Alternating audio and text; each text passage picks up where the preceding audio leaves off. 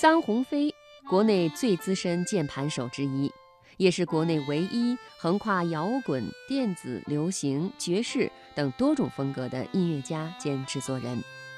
可以说，他一直是在幕后的，如今却因为一档辩论节目《奇葩说》火了起来。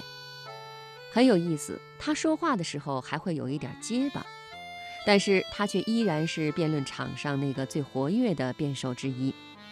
他到底是如何做到的呢？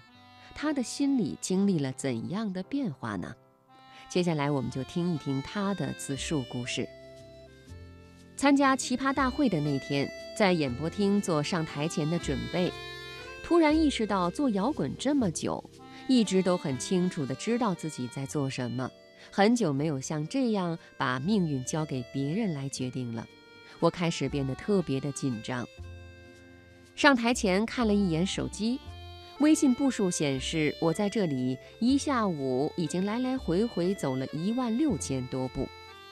这种感觉很奇怪，有一点像站在悬崖边上的感觉。没想到后来一切都很顺利。从开始参加综艺节目，一直走到今天，我几乎就没怎么输过，很幸运的小红火了一把。微博也是，从认真玩到后来粉丝涨到一定数量，到达了瓶颈，再到现在翻了好几倍，也算是顺风顺水吧。可是当你习惯了对生活失望之后，人生中突然有这么一段很顺利的阶段。会让人有一种很不真实的感觉，也会引发很多思考。有的人说，我现在不再算是一个玩摇滚的了。玩摇滚的人不应该站在那样的舞台上，玩摇滚的人也不应该红。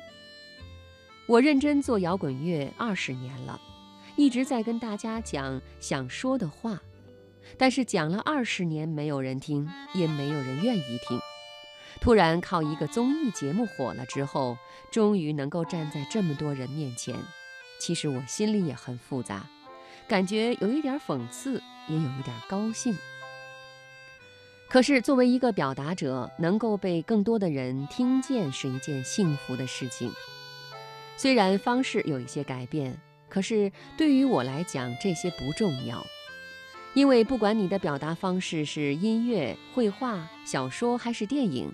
那都是手段，你想说的那些话才是目的。所以，只要最后目的是一样的，这才是最重要的。不管是摇滚乐还是说话，摇滚精神是一样的。只要能够传递出我的心意，对我而言就算是一件幸运的事了。其实，我上这类节目的时候，大家都能够看出我的局促感。这和我站在音乐节舞台上的感觉是不一样的。在这个行业里二十年，音乐舞台更像是我家里的卧室一样自在。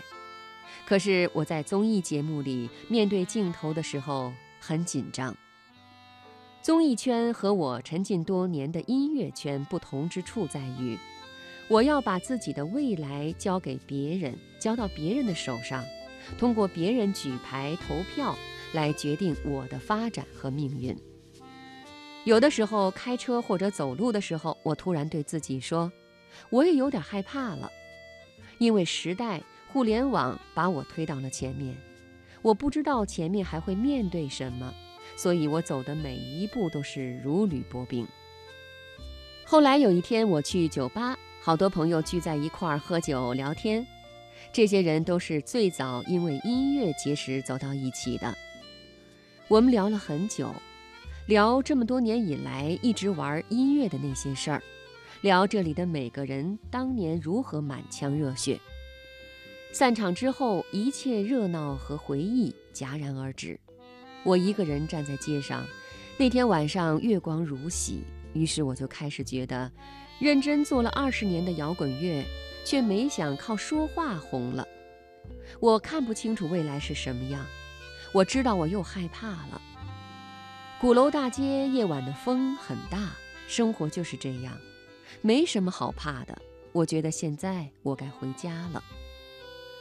前两天我去深圳卫视做嘉宾，台上表演的人有好几个都是我的朋友。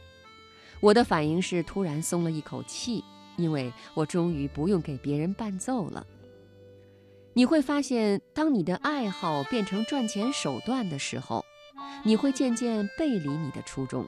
就像很多人在抱怨，这个摇滚乐手上电视了，他变了；那个人做出来的音乐背叛了摇滚精神，抱怨摇滚乐越来越少了。可是他们不知道，这些人也是需要生活的呀，需要吃饭，需要养家糊口，需要对身边的人负责任。这么多年，我突然能松口气了，我觉得终于能对得起自己的爱好了，能回归到最开始的状态，做自己想做的音乐。以后站在舞台上，我可以只跟自己喜欢的人一块儿玩音乐，这对我而言很幸福。所以现在我在拼命地想做好这件事。